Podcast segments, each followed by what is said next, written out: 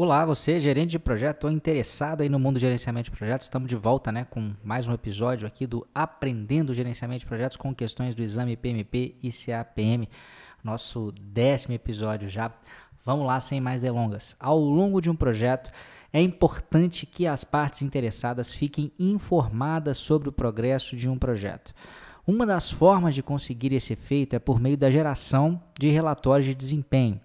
Qual das afirmativas a seguir é verdadeira a respeito de um relatório de desempenho? Então, nós estamos procurando a afirmativa verdadeira. Letra A. Eles permitem às partes interessadas avaliar se o projeto está ou não caminhando bem. Letra B. Eles são normalmente considerados um exagero em projetos pequenos. Letra C. Eles requerem a utilização de dados de valor agregado. Letra D. Eles devem ser produzidos pelo gerente de projetos. Dê uma pensadinha aí, já responda mentalmente e eu já vou para a resposta. Se for preciso, para para você pensar um pouquinho aí a, o nosso áudio ou o nosso vídeo. Mas vamos lá para a resposta. Bom, uh, eu vou começar de baixo para cima. Aqui a gente tem que. É uma questão até mais direta, né? É entender o que, que é certo e o que, que é errado em relação aos relatórios de desempenho. Não é exatamente uma situação, mas a gente pode aprender muita coisa é, com essa questão. Olha só. Letra D, né? Eles devem ser produzidos pelo gerente de projetos. Isso aqui está errado, porque não necessariamente é o gerente que tem que produzir. Né? Ele pode delegar isso para alguma pessoa dentro da sua própria equipe. Claro que ele vai ter algum tipo de participação né, nesse processo, mas não é ele necessariamente que tem que pôr a mão na massa. Letra C. Eles requerem a utilização de dados de valor agregado. Também não é obrigatório isso. Pode ser eventualmente que valor agregado não esteja sendo utilizado nessa parte do projeto, por exemplo, numa determinada parte do projeto, como sendo a técnica de medição de desempenho. Então é até uma, uma, uma metodologia bastante utilizada, é, é, até legal que se utilize, mas não é algo obrigatório, tá? Letra B, eles são normalmente considerados um exagero em projetos pequenos. Também está errado, porque você pode adequar os relatórios de desempenho aí de acordo com o porte do projeto. Você não precisa fazer um mega relatório, né?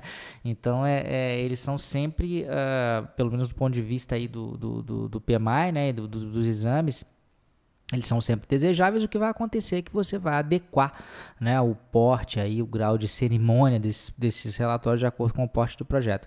Sobra então a letra A, que é ela que tem que ser marcada, e eles permitem às partes interessadas avaliar se o projeto está ou não caminhando bem, né? Um bom relatório de desempenho consegue mostrar isso aí para as partes interessadas, tá? Então era mais é, entender que as outras opções, a letra A tá, tá, tá, bem com cara de certa mesmo, mas o objetivo era mais entender por que, que as letras B, C e D é, são erradas e fiquem atentas aí, porque isso pode aparecer de uma outra forma também dentro da prova e também é bom para você reforçar os seus conhecimentos para sua vida prática, tá? Mas se você está assistindo esse vídeo, é bem provável que você tenha algum interesse ou conheça alguém que tem algum interesse nos exames PMP, no, no exame PMP e no exame CAPM, né, que são as certificações do PMI em gestão de projetos. Eu queria te convidar para o nosso segundo workshop Certifica GP, que é um workshop gratuito, é um workshop online, você não precisa sair de casa, não precisa pagar nada, basta ir lá em www.certificagp.com.br e se cadastrar, ele vai acontecer dos dias 31 de maio até o dia 14 de junho,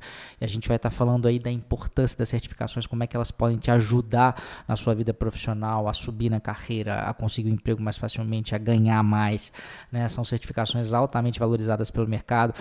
Seja você uma pessoa mais iniciante, que aí vai focar na certificação CAPM, seja você já mais experiente, vai focar na certificação PMP. Tá? A gente vai dando muita dica aí, são quatro é, é, vídeos, né, que são é, vídeos bem produzidos, né, com uma série de informações valiosíssimas para você. Tá? Então não deixe de se cadastrar, no dia 31 de maio a gente vai estar tá se encontrando lá, vai ter um campo para você deixar os seus comentários, interagir com outras pessoas.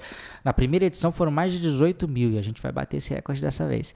Te vejo lá. grande abraço, até mais.